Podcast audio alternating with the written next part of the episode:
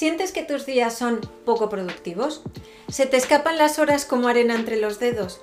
Miras el calendario y ves que entras en un nuevo mes y no sabes cómo organizarte mejor y ser más productiva. Descubre un sistema sencillo pero altamente valioso para centrar tus días y tu energía diaria. Antes me presento por si no me conoces, soy Amalia de Gonzalo, fotógrafa y asesora de imagen. Y tengo una misión, ayudarte a crear los vídeos para tu marca personal y a definir un estilo único con tu imagen. Los domingos subo un nuevo capítulo al podcast Vestida para ganar con consejos sobre cómo mejorar tu imagen frente a la cámara y en tu día a día.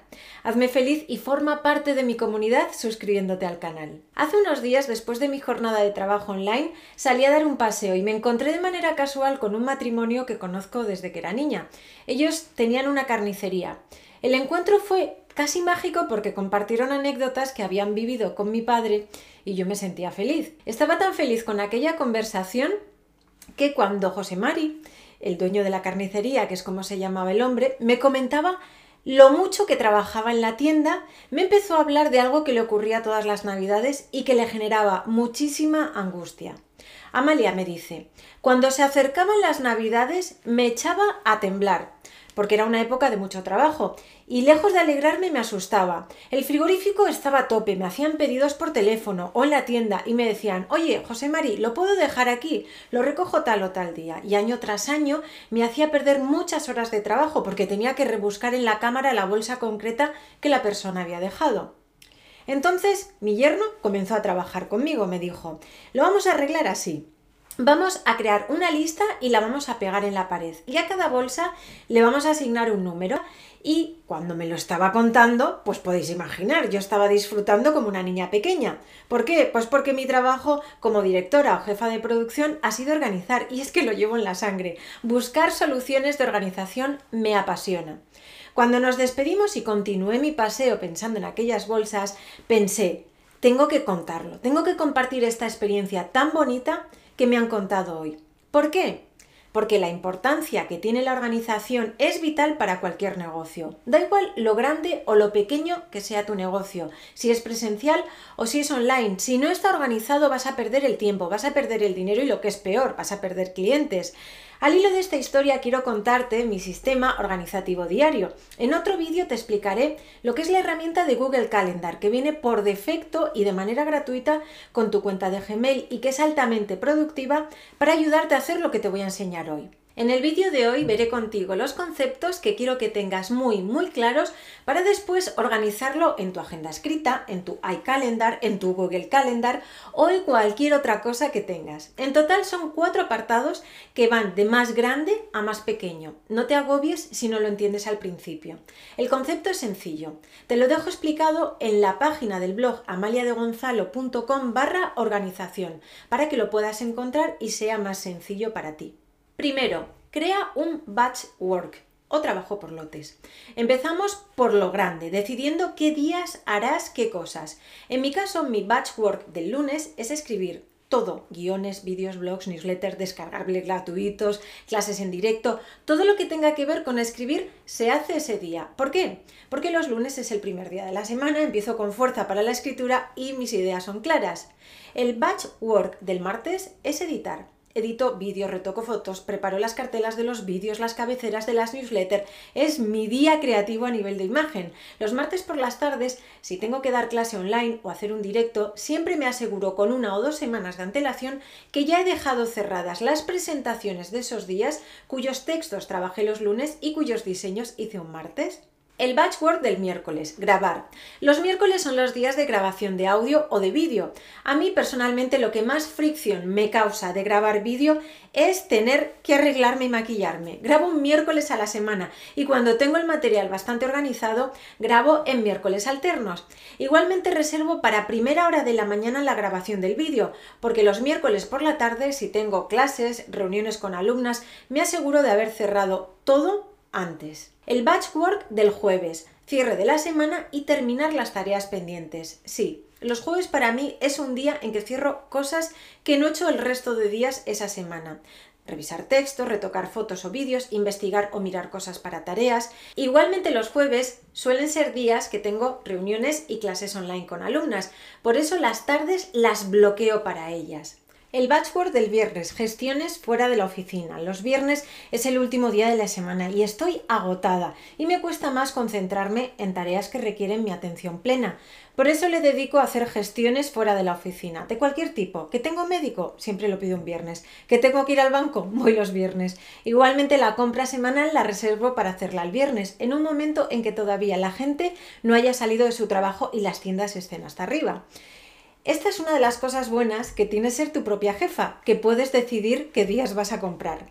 El batchwork del sábado son sesiones fotográficas o sesiones de vídeo.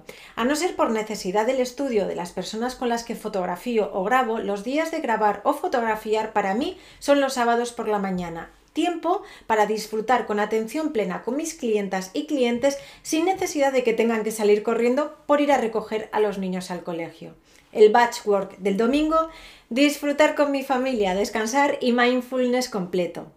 Segunda parte, Crea bloques de tiempo. Ahora que ya sabemos cuál es el tiempo por lotes de cada día, reservaremos los bloques de tiempo. Para trabajar uso la técnica Pomodoro, que te la explico en otro vídeo.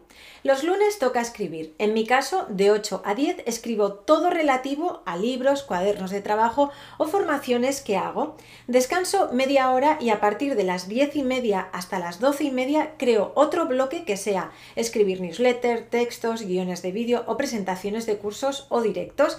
A las 12 y media paro, preparo la comida y hago descanso hasta las 3, donde me dedico a las tareas domésticas. Y a partir de las 3, mis tardes de lunes están libres. No doy clases así es que lo dedico a trabajar, pero todo lo que hago por la tarde es un bonus. El trabajo fuerte está por la mañana.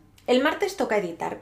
El esquema de horas es muy parecido al del lunes. Con la técnica Pomodoro estoy de 8 a 10 en intervalos de 45 minutos. Después descanso media hora y retomo de 10 y media a 12 y media. A partir de las 3 y media hasta las 6 tengo bloqueado tiempo para interactuar con mis alumnas mediante las reuniones online o las formaciones. Las tardes suelen ser así, martes, miércoles y jueves, clases o reuniones y los martes y jueves un directo a las 8 de la tarde. Por tanto, estos días siempre tengo en previsión hacer algo que me genera mucha, mucha fricción, maquillarme para prosar frente a cámara. El resto de días se guiarían por un esquema parecido de trabajo. Es cierto que hay temporadas que estoy de lanzamiento y entonces mis horarios cambian. Me levanto como a las 6 de la mañana para estar trabajando de una manera súper productiva y centrada desde bien temprano. Pero esto suele ocurrir una vez cada tres meses, esto es cuatro veces al año. Tercero, crea listas de tareas. La lista de tareas es la parte en la que desglosas para saber exactamente qué hacer. Batchwork del lunes. Escribir. El bloque de tiempo sería de 8 a 10 y de 10 y media a 12 y media. Por tanto, la lista de tareas serían de 8 a 8 y 45 hago, por ejemplo, el libro de trabajo de la semana siguiente.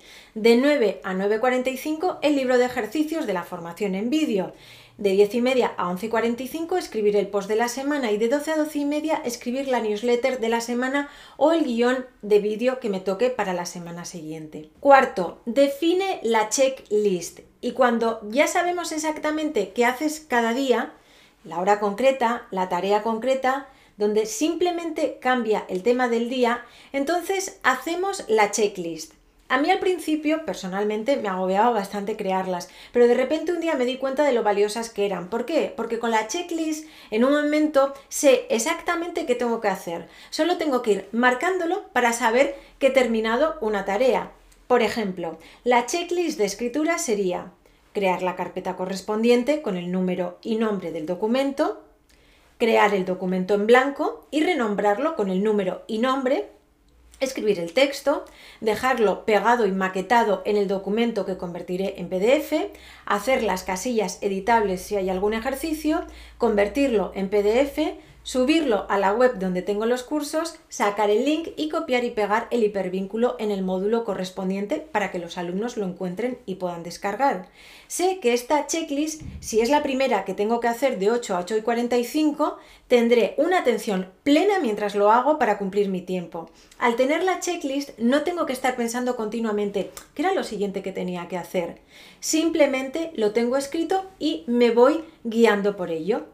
Trabajar así sube muchísimo tu productividad, porque cuando trabajas para ti siempre te expones al peligro de, como no tienes que rendir cuentas ante nadie, te relajes y no haces todo como deberías hacerlo. Al seguir este método te pones las pilas y vas al día, porque un día sin seguir el plan supone mucho.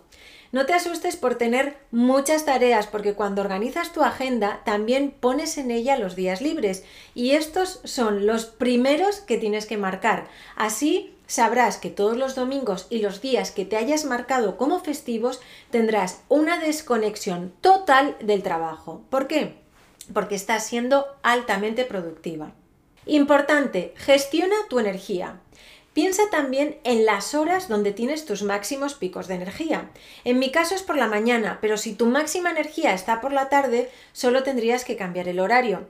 Sé que si pones en práctica esta nueva forma de organización de tu agenda, tendrás muchísimo más fácil el poder conseguir todos los objetivos que te propongas a tu ritmo y con tus tiempos y tus necesidades.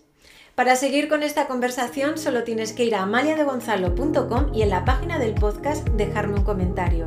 Gracias por llegar hasta aquí conmigo y hasta que nos escuchemos en el próximo capítulo. Y recuerda, cuando tú cambias, todo cambia.